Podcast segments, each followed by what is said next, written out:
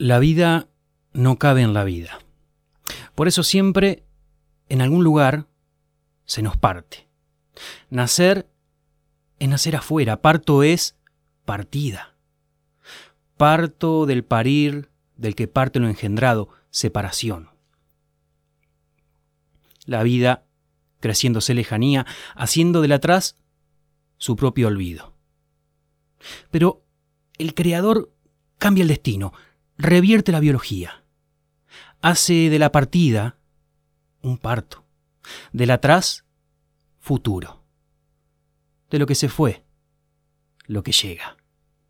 Sabe que solo abrazando el vacío, en ese abrazo se crea, y es en el vacío que resguardamos, allí donde no somos, donde encuentra espacio la vida para seguir creando. Hugo Mujica. En la tierra que hay detrás de mis ojos, un caudillo vive en pie de lucha, defendiendo pueblos enteros de ideas mudas, asesinadas por ser diferentes a las de otros.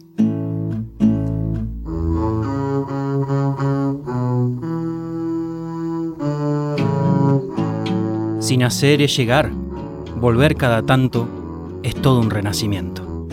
Otra vez en el aire, la tierra detrás de mis ojos.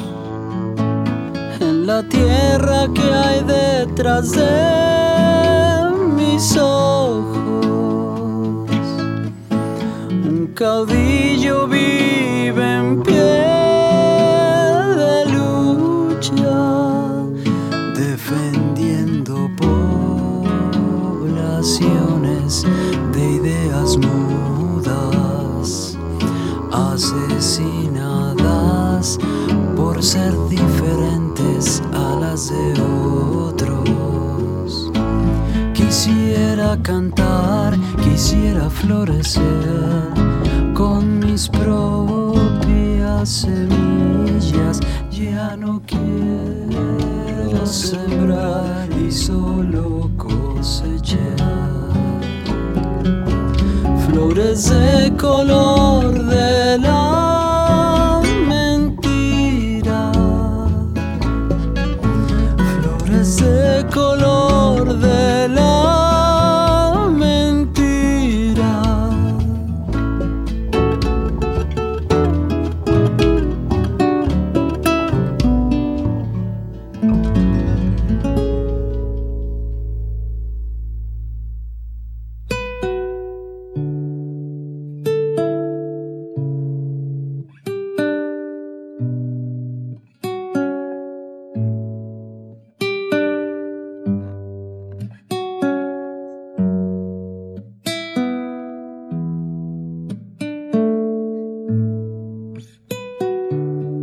Parir un momento, una oportunidad.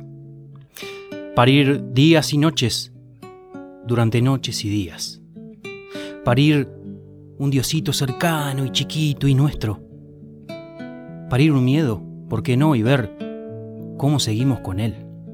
Entonces, ahí pariremos el coraje, casi sin darnos cuenta. Parir una esperanza, una lucha, más luchas, otras luchas. Parir una pena, dejarla anidar y ahí nomás parir un renacimiento, una revancha. Parir otra manera de hacer las cosas, otros modos de mirarnos, por ejemplo. Parir una diferencia, miles de diferencias, y celebrarlas y defenderlas del acartonamiento medieval. Parir un despertar, un darse cuenta. Parir una forma de estar frente a lo que pasa. Un abrazo, un saludo al pasar, un encuentro, una casualidad, un amor, una bandera llena de viento. Parir una libertad que se haga costumbre, parir una sombra, pero sabiendo que existe, porque alguien parió la luz. Parir una vida, el primer llanto, un corazón bagualeando sangre y una piel rosadita que se irá curtiendo. Parir un grito de llegada, una boca abierta que se asoma al mundo y unos ojos que, que de a poco irán viendo a qué vinieron. Parir de a poco, ¿sabes? Parir de a muchas. Parir tanta cosa.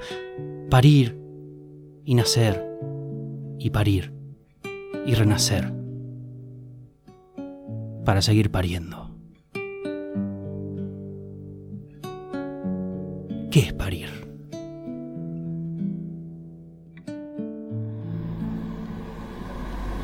Es lo más maravilloso del mundo. Y no duele. Y reconforta.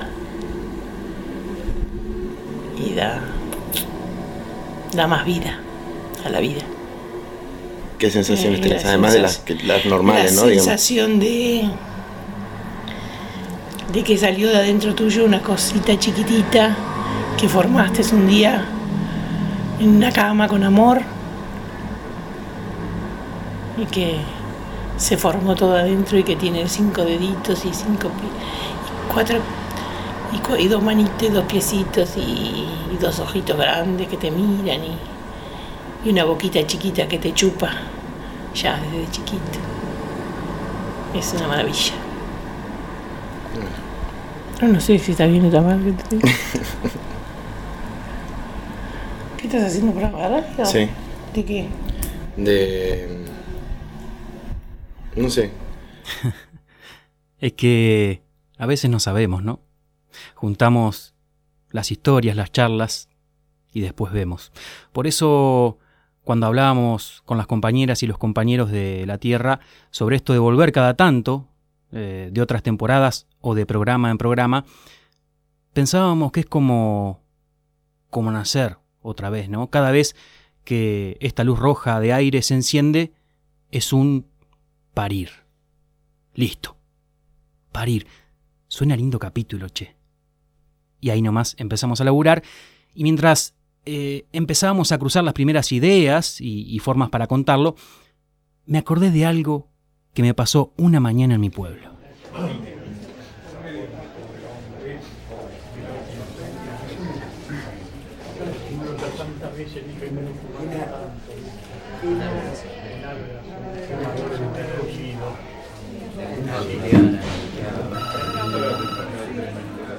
Tenía que hacer uno de esos trámites en la municipalidad, saco número, espero. Todo se retrasa porque no anda no sé qué, lo arregla no sé quién. Mientras tanto, una de, las mujeres del mostrador empieza a pedirnos los documentos para, para ir adelantando. ¿no? Cuando me toca, la mujer me mira, vuelve la mirada al documento, se quita los anteojos y me pregunta, ¿vos qué sos de Viviana? Es mi tía, le digo, hermana de mi viejo, se fue a vivir a San Francisco, a Córdoba, hace bastante. Y la mujer se larga a llorar de una manera tremenda sobre el mostrador y nadie entiende nada y yo tampoco, claro. Era pura emoción nomás, che. Y cuando ya estuvo recompuesta, la mujer me contó que mi tía la atendía en la salita de salud del barrio. Ella iba a tener su quinto hijo. Y, claro, el embarazo fue riesgoso desde el principio. En el parto, me contó, le bajó la presión a 6,4, no se olvida más. Se moría. Pero mi tía le gritaba en la cara. Me contaba ella, bien cerquita también, vos no te vas, no te vas, me escuchás, no te vas, dale, vas a parir, te vas a quedar acá. Y la mujer me contaba esto con la voz casi entrecortada y, viste, los pómulos brillosos por las lágrimas que, que te va secando en el momento. Para todo esto, quienes estaban esperando detrás de mí se olvidaron de qué trámite habían ido a hacer y escuchaban sin perderse nada. Era como una orden que me daba, tenés que vivir, tenés que vivir, contaba ella. En eso llegó no sé quién, el que arreglaba no sé qué, y la fila se rearmó. Eh, antes de, de seguir trabajando, la mujer me muestra una foto de su celular. Dice, él es mi hijo, tiene 20 años. Al tiempo yo me reencuentro con mi tía eh, en uno de los viajes, le cuento todo esto suponiendo que, que se iba a acordar enseguida de aquella mujer. Pero no. Parece que cuando el paso de los días te va llevando y lo que para una persona puede significar la vida completa, para otra simplemente es un rato de laburo. Y no por desestimar esas vidas que se juegan, sino porque mañana habrá otro parto, y pasado, y la semana que viene, y habrá que seguir pariendo y haciendo parir. A veces, cuando la cosa se pone peliaguda, hasta con gritos en la cara.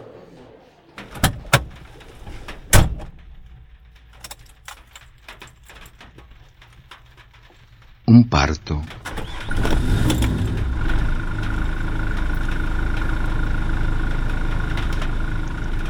Tres días de parto y el hijo no salía. Está trancado. El negrito está trancado, dijo el hombre.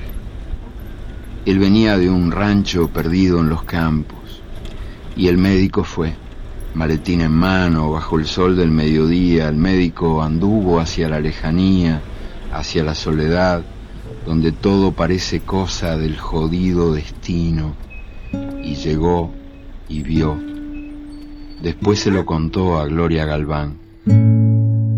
La mujer estaba en las últimas, pero todavía jadeaba y sudaba y tenía los ojos muy abiertos. A mí me faltaba experiencia en cosas así.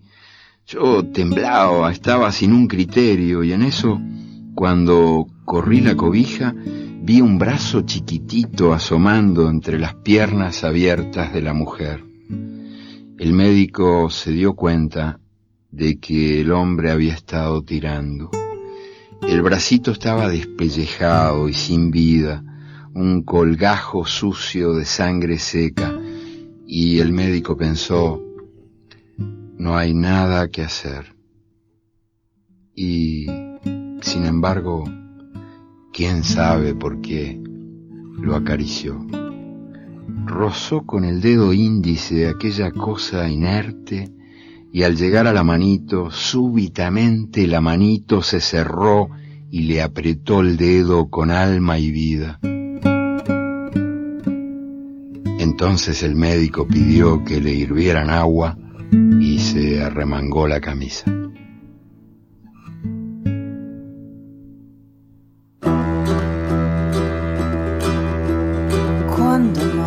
Asoma el sol, puja la luz del sol, corre al mar el dolor de la muerte entre tus piernas. Llora el río el agua que siembra. Ya no te no te mates antes morirse, nacer de vuelta, morirse, nacer de vuelta, parir el alma cerca.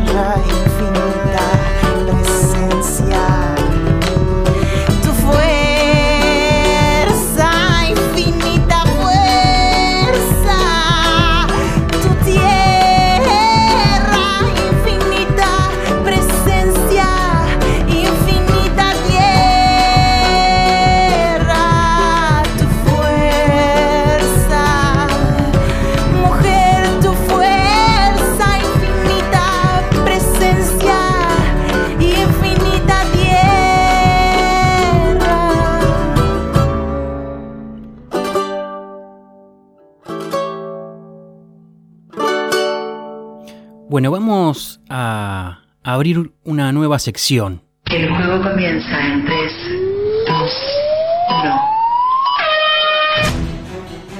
Vamos a jugar un poco. Así ustedes, que están repartidos y repartidas por todo el país, se juntan, aunque sea un ratito, para participar en este pequeño desafío. La cosa es así. Le vamos a dar play a un video y a partir de lo que escuchan, ustedes tienen que adivinar qué está pasando. O sea, eh, una suerte de adivine la escena o algo así. Vamos a darle reproducir al video, así pueden empezar a comunicarse con el programa. Mándalo a ver.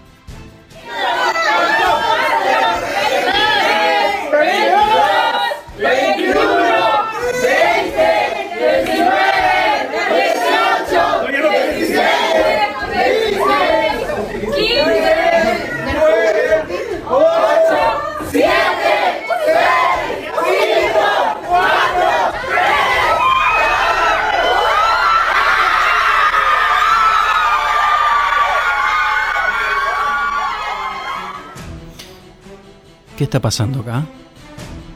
Qué griterío, ¿no? Qué quilombo. Ya pueden comunicarse para adivinar la escena. La radio de sonido, pensábamos, es imaginación y habrá que ver cómo están hoy los ojos de quien escucha. ¿Qué se les ocurre que está pasando en este video? ¿Eh? ¿Ya tenemos uno? Vamos, a ver qué dice. Bueno, te habla regadera. Eh, bullicio, mucha gente, eh, con una cuenta regresiva hacia algo que comienza. Eh, algo, una apertura de algo. Bien, casi que sí, casi que no, mucha gente es verdad. Algo que comienza puede ser también, pero falta algo, algo más está pasando ahí. Dame otro, a ver. Hola, mi nombre es Sofía, soy de Corrientes y para mí es la cuenta regresiva de Año Nuevo. Bien, Sofía, más cerca tal vez, es cierto, eh, pero me falta alguito más. A ver, otro, Nico. Soy Agustín de San Pedro y de mi parte el audio es una cuenta regresiva que arranca de atrás para adelante para comenzar un juego o esperar una llegada de algo. Bien, Agustín, un poco más cerca todavía. Esperar la llegada de algo, también como el primer mensaje casi.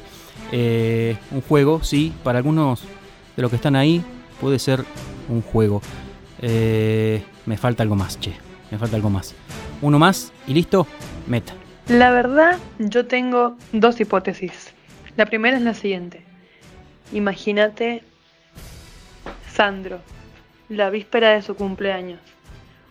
Sus nenas afuera de la casa de Sandro contando la cuenta regresiva para que se hagan las 0000 y salga Sandro a saludarlas con su batón rojo. Qué imaginación, ¿eh? Y ahí se escucha el grito y la algarabía de todas las chicas. Ajá. Y yo supongo que como el, el grito de las chicas suena a voces de chicas jóvenes, Sandro debería tener entre unos 35, 40 años. No me queda, no estoy bien segura, pero por ahí. Y la segunda opción es un público de féminas fanática de Ricky Martin gritando o esperando y haciendo la cuenta regresiva para que Ricky Martin salga al escenario. Fin. Fin. Fue por el lado de los ídolos y de la música la compañera. Vamos a contar qué es lo que está pasando. Guatemala, sala de parto, una multitud de doctores, enfermeras, barbijos y celulares por todos lados. Y ocurre esto, mándalo.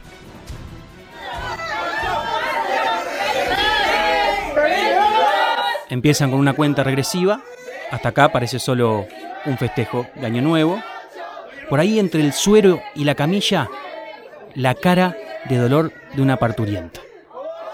Sí, están demorando el nacimiento para que sea el primer bebé del año. La cara de la mujer no te la imaginas.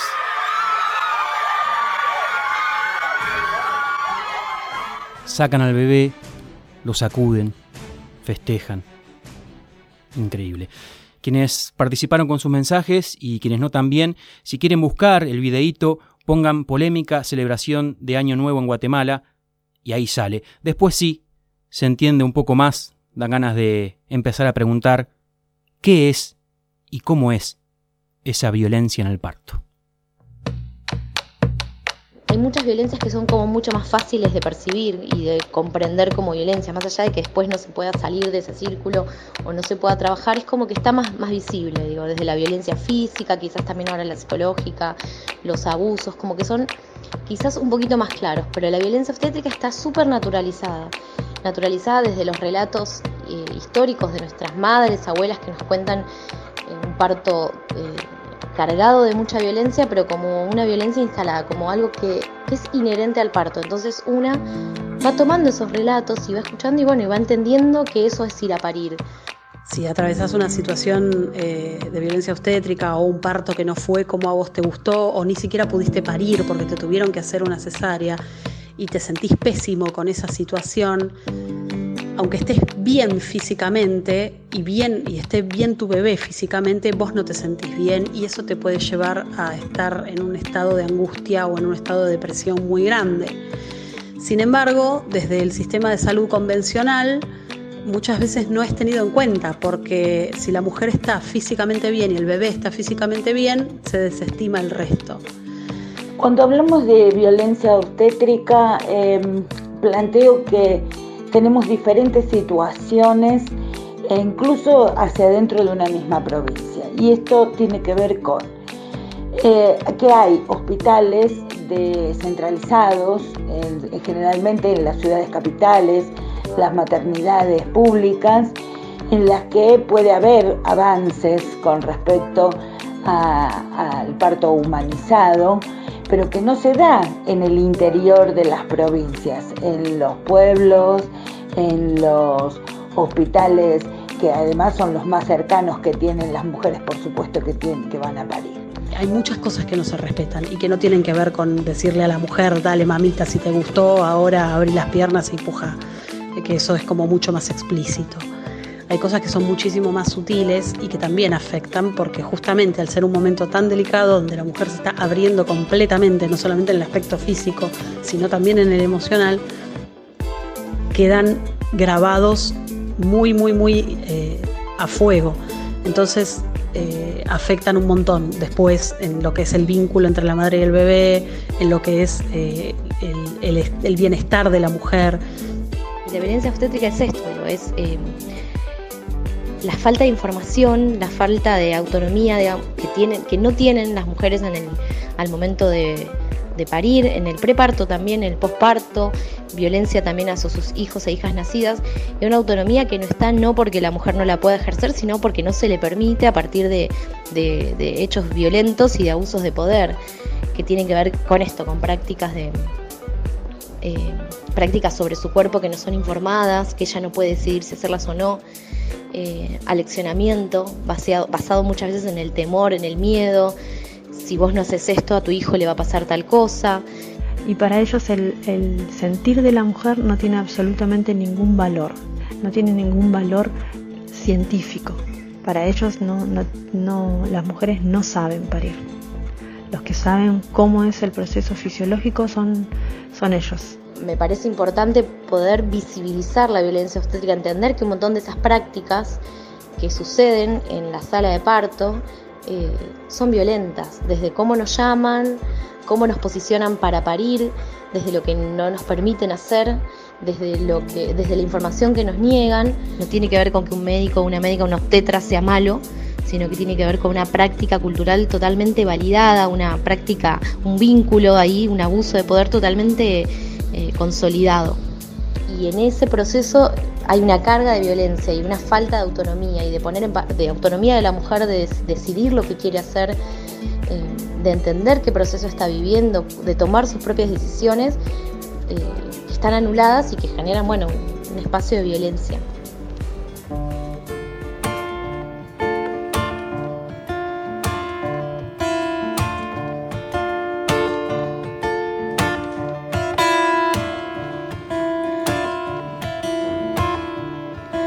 Crear un canto para poder existir, para mover la tierra a los hombres y sobrevivir, para curar mi corazón a la mente dejarla fluir, para el espíritu elevar y dejarlo llegar al fin. Yo no nací sin causa, yo no nací sin fe. Mi corazón pega fuerte para gritar a los que no sienten, así perseguir a la felicidad. Voy a crear un canto para el cielo respetar, para mover las raíces de este campo y hacerlo brotar, para mover las aguas y el veneno verde que hay por ahí para el espíritu elevar y dejarlo vivir en paz. Yo no nací sin causa, yo no nací sin fe.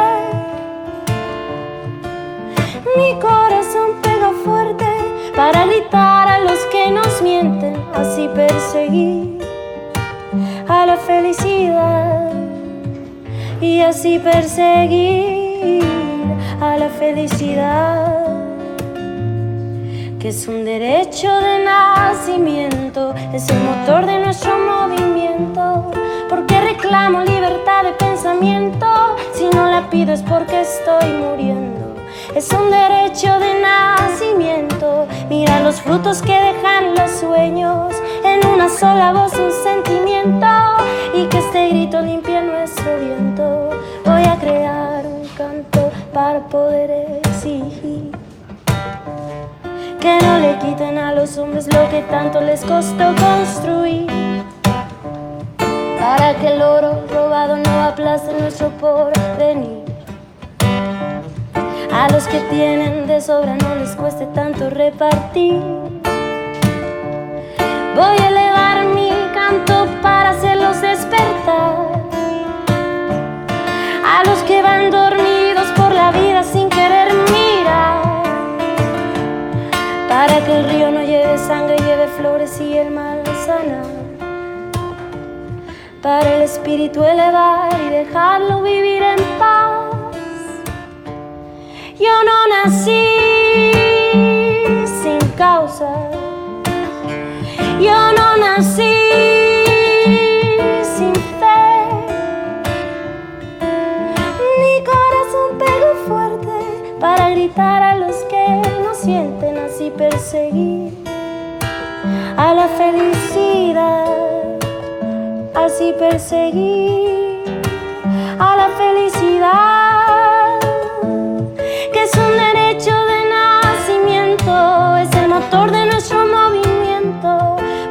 reclamo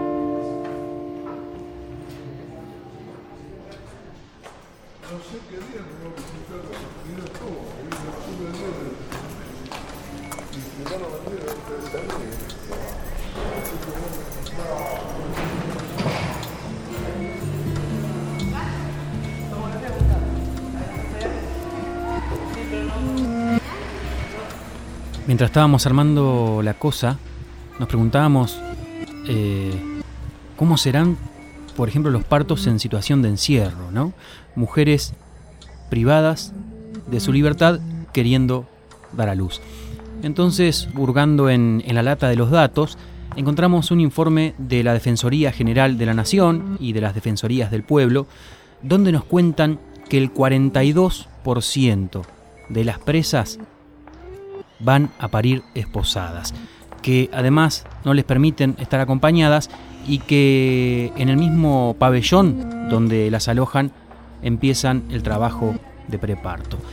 Parir como, como una condenada, ¿no? Eh, el parto como, como castigo. Porque en realidad, claro, venía de ahí. Empezamos a hablar del, parto como castigo. Y el parto como castigo eh, que funciona también en supuesta libertad, a la luz del sol, cuando se obliga a parir. Cuando la justicia y el poder feudal obligan a continuar el embarazo de, una nena, aunque haya sido víctima de una violación. Jujuy, ¿se acuerdan? 12 años. Le hicieron una cesárea, dando nacimiento prematuro a una beba que murió a los cuatro días. El gobernador Morales se despachó con un, bueno, se complicaron las cosas. Después, eh, La Nación, publicando un editorial que fue Niñas Madres con mayúscula, un artículo sin firmar, casi como una palmadita al poder jujeño. Eh, en El Dorado, Misiones, una niña de 12 años llevó adelante un embarazo forzado de gemelos. Eh, más, Tucumán, 11 años. La violó la pareja de su abuela. Y otra vez la justicia y el poder feudal, con el pañuelo celeste de ninguna vida, la, la obligaron a seguir con el embarazo. Quiero que me saquen esto que me puso el viejo adentro, dijo ella, y lo dice la historia clínica del hospital el día en que entró con autolesiones. La obligación de parir, el ser madre es como un trabajo a cumplir, pero en edad de jugar.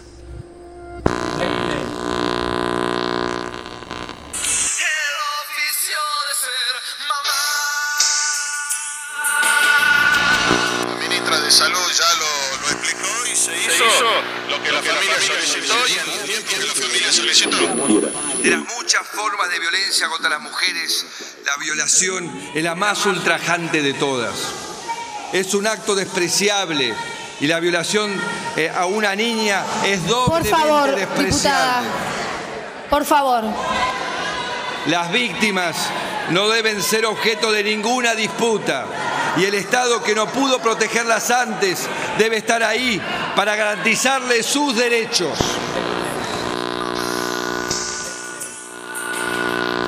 Soy respetuoso de la democracia, pero yo he sido muy claro y yo lo voy a volver a decir eh, una vez más.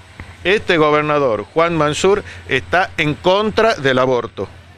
Está en contra. Está en contra del aborto. Así que bueno, esa es la postura mía, eso es lo que yo he opinado, eso es lo que yo sostengo y eso es lo que voy a seguir sosteniendo. Juan Mansur, el gobernador de Tucumán, está en contra del aborto. Después, la familia dijo que bueno, que no, que quería hacer Pará, pará, la pará. interrupción del, del embarazo.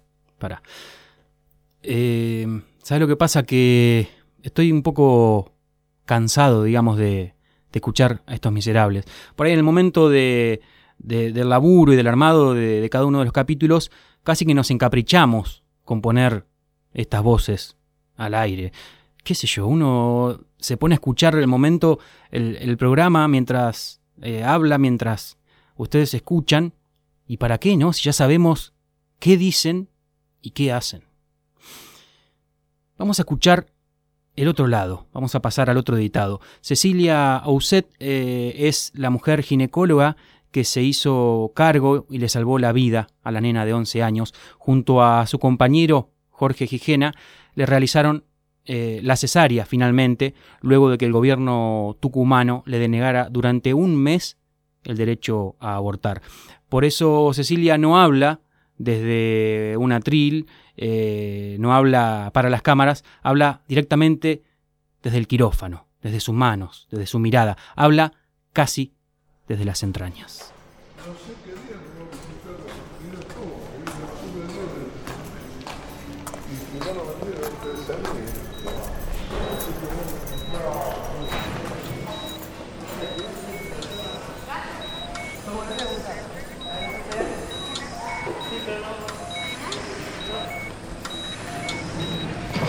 Cuando conocimos a la chica, la chiquita de 11 años, que habían dicho que tenía más de 50 kilos, yo les aseguro de que era un cuerpo totalmente infantil, estaba sentada en su cama eh, jugando con unas muñequitas. Eh, disculpen que me ponga así, ¿no? Pero cuando, cuando la vi, se me aflojaron las piernas porque era como verla a mi hija.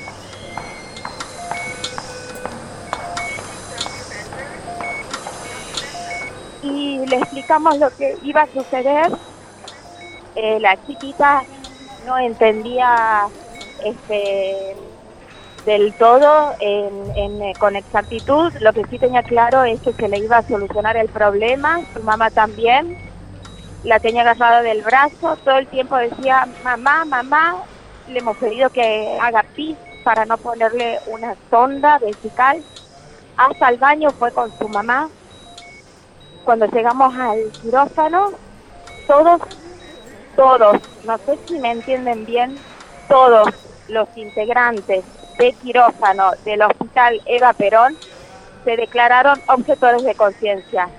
La instrumentadora, el anestesista, la enfermera, estábamos solamente mi marido y yo y la chiquita viniendo desde la habitación con la esperanza de que le solucionen este, este salvajismo que ha sido obligarla a gestar.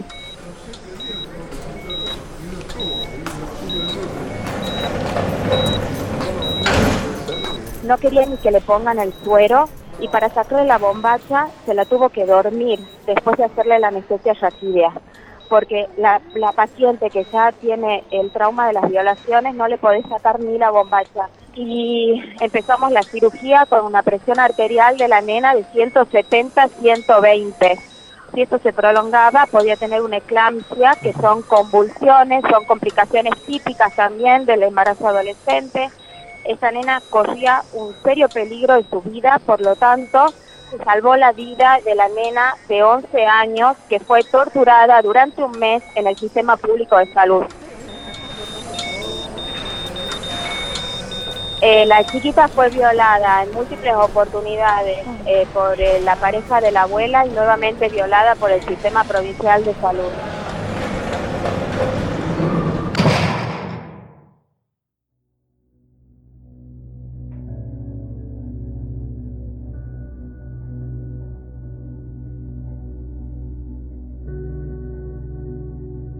Para las personas que están eh, muy preocupadas que cuando eh, se realiza la interrupción del embarazo de las chiquitas violadas no se sabe quién es el violador, les queremos decir que mandamos placenta y cordón de donde se van a sacar las muestras para el ADN y, lo hemos ido a hacer por la nena.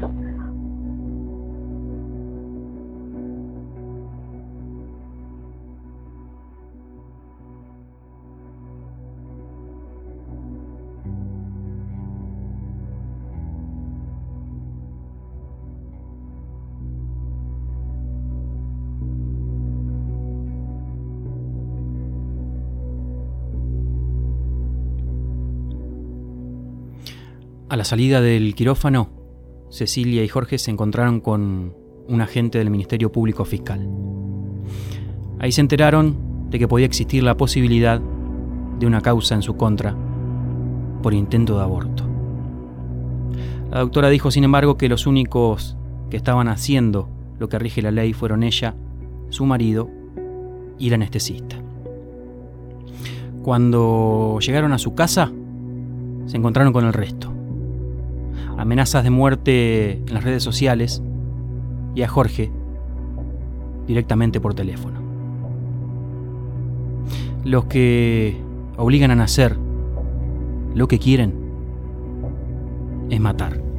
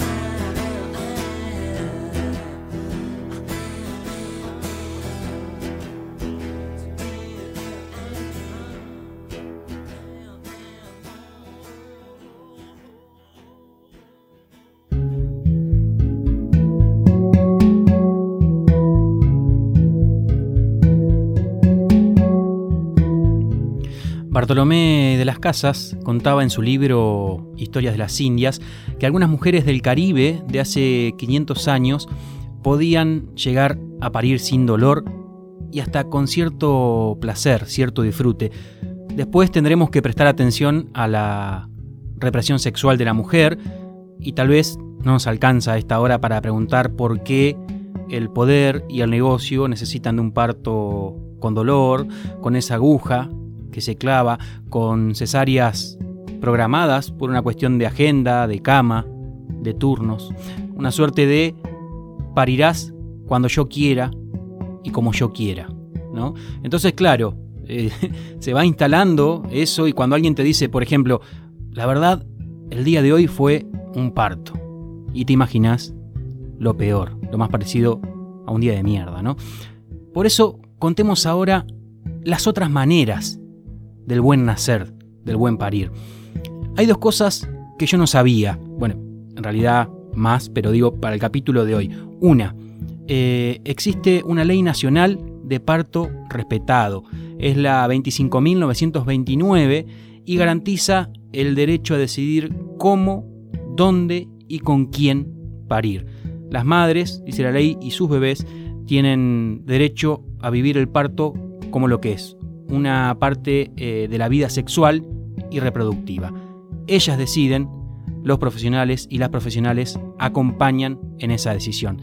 La segunda que no sabía, y que también es una buena noticia sin prensa, es que en el hospital de Morón hay guardias de dulas. Una dula es esa mujer que ha atravesado sus propios partos y se pone al servicio de otra mujer que va a parir. Y el hecho de que las dulas voluntarias y comunitarias estén en un hospital público significa mucho, ¿no? Que no solo quien pueda pagarla tenga, tenga acceso a ese cuidado, a esa contención. Por eso, de lunes a lunes, de las 8 de la mañana a las 8 de la noche, en el hospital de Morón se turnan las dulas. Y así como nos contaron la violencia en el parto, ahora nos cuentan sobre el parto respetado las dulas Anaí y Clarisa, Florencia, profe de teatro y actriz, y también Mónica, abogada feminista salteña.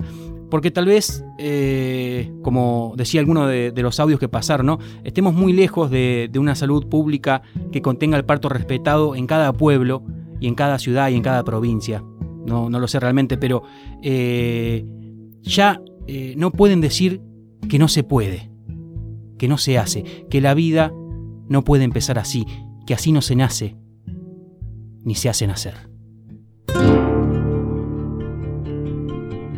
El parto es un momento absolutamente delicado desde un montón de puntos de vista, no nada más desde el punto de vista físico o clínico, del punto de vista emocional también. Y justamente eso es lo que no es tenido en cuenta y eso es a donde nosotras apuntamos, a que para que haya un buen parto, un buen nacimiento, se necesita que la mujer esté tranquila, esté contenida, se sienta segura, no tenga miedo.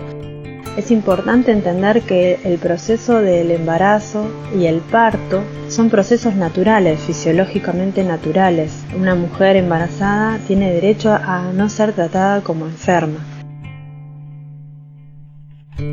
Por supuesto que hay casos en que hay complicaciones y está la necesidad de la intervención médica, pero siempre, siempre esa intervención debe ser informada previamente a esa mujer de manera comprensible y brindándole todas las opciones posibles y ella es la que tiene que el poder de decidir qué es lo que quiere hacer. Esto es sumamente eh, importante. Las mujeres cuando vamos a parir muchas veces nos encontramos muy solas y el parto no es un acto exclusivamente físico, tiene que ver con un montón de cosas, con una mujer completa que va con expectativas, con miedos, con un montón de, de cuestiones que es con toda ella y va a parir no va a parir exclusivamente su cuerpo, va a parir entera. Toda la parte que no tiene que ver con lo físico está completamente dejada de lado dentro del sistema de salud. No es tenido en cuenta una mujer que tiene miedo, no es tenido en cuenta una mujer que está ansiosa, que está angustiada, que está preocupada. No se tiene en cuenta la parte emocional porque no se ve, entonces no se lo valida. Está comprobado que las mujeres que atraviesan partos que son respetados se sienten muchísimo más capacitadas para criar que las que atravesaron situaciones traumáticas de parto. De hecho, el estrés postraumático, los partos que fueron violentados tienen un gran porcentaje de depresión postparto también. Que ellas sepan que pueden decidir cómo parir, dónde parir y con quién parir. Y que sepan que eh, el parto forma parte de la vida sexual y reproductiva de las mujeres y que por lo tanto es nuestro y, y nadie puede decirnos cómo, cómo hacerlo.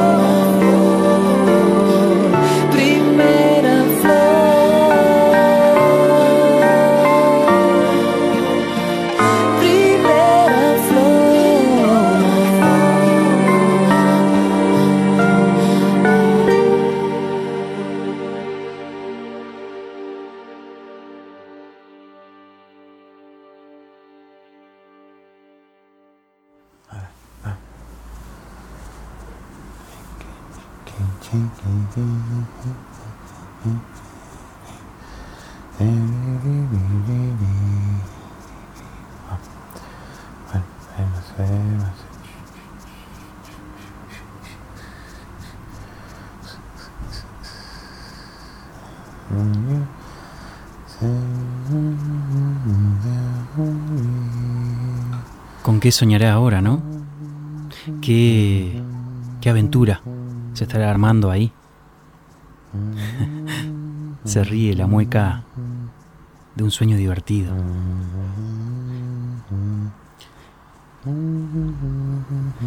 ¿Qué querrá hacer? ¿Dónde le gustará estar? ¿Junto a quiénes le gustará hacer camino? Escuchará historias, las contará, porque ¿qué es la historia? Si no esto de nacer y seguir naciendo, parir y seguir pariendo. Cuerpos y vidas, cuerpos que eligen, vidas que puedan elegir para que la vida siga creando, con el derecho ganado en las entrañas mismas, íntimas, hasta ese primer grito. Después veremos qué secretos nos irá contando el paso del tiempo.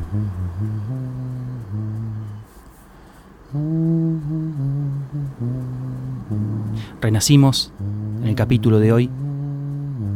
Julián Oviedo, Mora Seoane, Nicolás Crespien, Sil Morbillo, Puchero García, Beatriz Capese, Juan Pablo Berch, Yamila Galicer, Sofía Lobisek y Román Solzona. Esto fue la tierra detrás de mis ojos, que hace de cada partida un nuevo parto. Chao. Señora Doña María, ¿por qué es que llora niña por una manzana que se?